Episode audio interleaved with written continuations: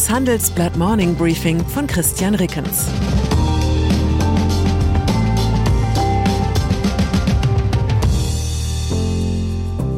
Guten Morgen allerseits. Heute ist Dienstag, der 8. November, und das sind unsere Themen. Vier Szenarien, wie die US-Wahlen ausgehen können. Drei Prozent. Ökonom rechnet mit langfristig erhöhter Inflation. Zehn Platzverweise. Ein Schiedsrichter sieht rot. Nach einer kurzen Unterbrechung geht es gleich weiter. Bleiben Sie dran. Die Welt steht vor gewaltigen Herausforderungen. Zum einen die Energiewende voranzutreiben und gleichzeitig den Klimawandel einzudämmen. Und auch der Energieträger Wasserstoff gewinnt weltweit immer mehr an Bedeutung. Doch wie geht es weiter? Erfahren Sie mehr auf dem Handelsblatt Wasserstoffgipfel 2024 am 12. und 13. Juni in Essen.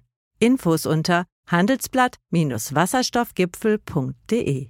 Mit dem Vorteilscode Wasserstoff 2024 erhalten Sie einen Rabatt von 15% auf die Tickets. USA. Heute ist Wahltag in den USA, deshalb beschäftigen wir uns mit hochverdichteter Statistik. Wir wollen vier Szenarien für den Ausgang der Wahlen zeigen.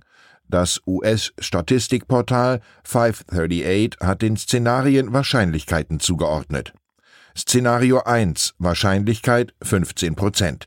Die Demokraten halten die Mehrheit in beiden Kammern.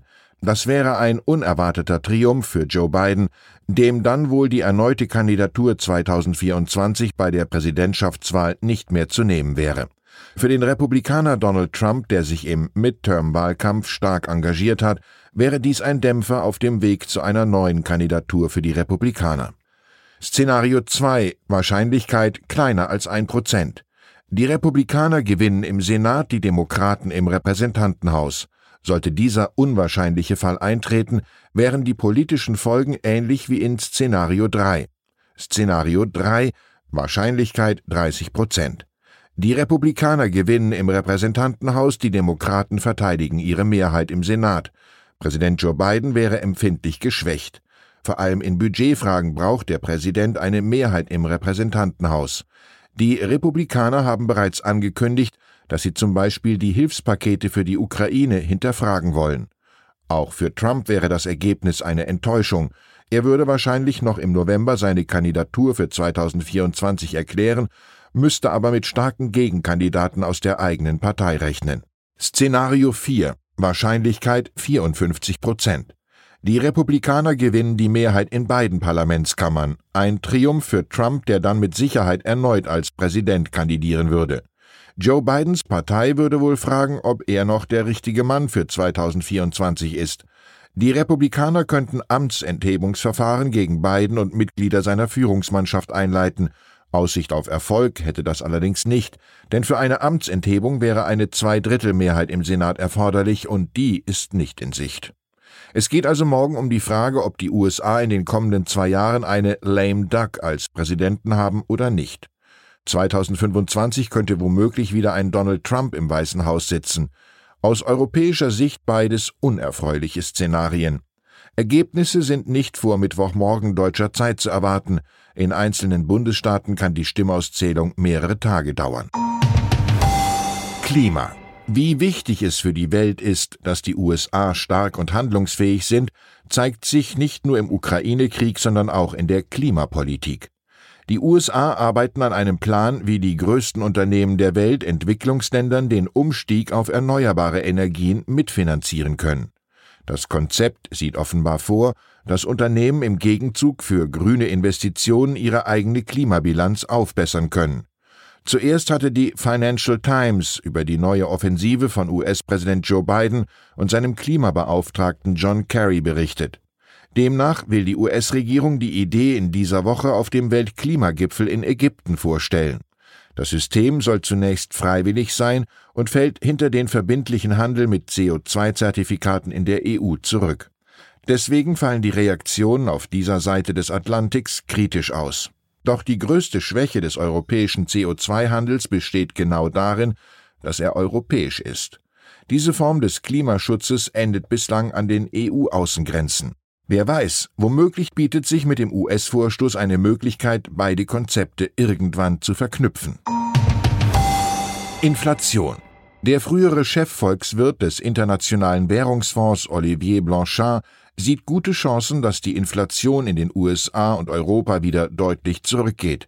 Im Handelsblatt-Interview sagt er, ich hoffe, dass wir 2024 über andere Themen als Inflation und Rezession reden. Blanchard gehörte zu den Ökonomen, die früh vor hoher Inflation gewarnt haben. Nun erwartet er, dass der Höhepunkt im Euroraum spätestens im Frühjahr erreicht ist. Danach rechnet er mit einer deutlichen Abschwächung des Preisschubs. Laut Blanchard wird die Inflation aber auch dann höher bleiben als vor der Pandemie. Er sagt, wenn die Inflation beispielsweise auf drei Prozent gesunken ist, wird wahrscheinlich darüber diskutiert, ob es sinnvoll ist, sie auf zwei Prozent zu drücken und dafür einen weiteren Konjunkturabschwung zu riskieren. Und dann ist da noch der argentinische Fußballschiedsrichter Fasundo Tello, der die Fußballphrase vom humorlosen Unparteiischen in eine ganz neue Dimension geschoben hat.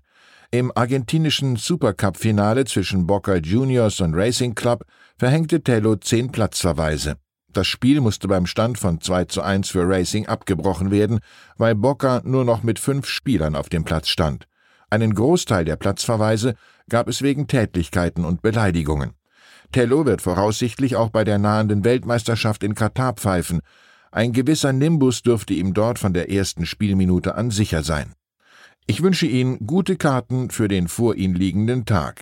Herzliche Grüße, Ihr Christian Rickens. PS. Die Ampel hat nach langem Streit den Entwurf für das Bürgergeld noch einmal überarbeitet. Was denken Sie, ist das Bürgergeld nur gut gemeint, aber nicht gut gemacht?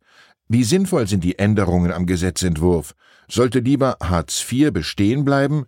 Schreiben Sie uns Ihre Meinung in fünf Sätzen an forum.handelsblatt.com. Ausgewählte Beiträge veröffentlichen wir mit Namensnennung am Donnerstag gedruckt und online. Zur aktuellen Lage in der Ukraine. EZB sieht Russlandgeschäft und Dividendenpläne von Unicredit kritisch. Die italienische Großbank hat wegen ihres zögerlichen Rückzugs aus Russland Ärger mit der Finanzaufsicht. Auch bei den Ausschüttungen gibt es Konfliktpotenzial. Die unheimliche Macht im Hintergrund, wie der ukrainische Geheimdienst arbeitet. Der SBU ist mit seinen 27.000 Mitarbeitern ein Koloss. Im Krieg gegen Russland spielt er eine zentrale Rolle, doch er kämpft mit einem massiven Vertrauensdefizit. Weitere Nachrichten finden Sie fortlaufend auf handelsblatt.com/Ukraine. Das war das Handelsblatt Morning Briefing von Christian Rickens, gesprochen von Peter Hofmann.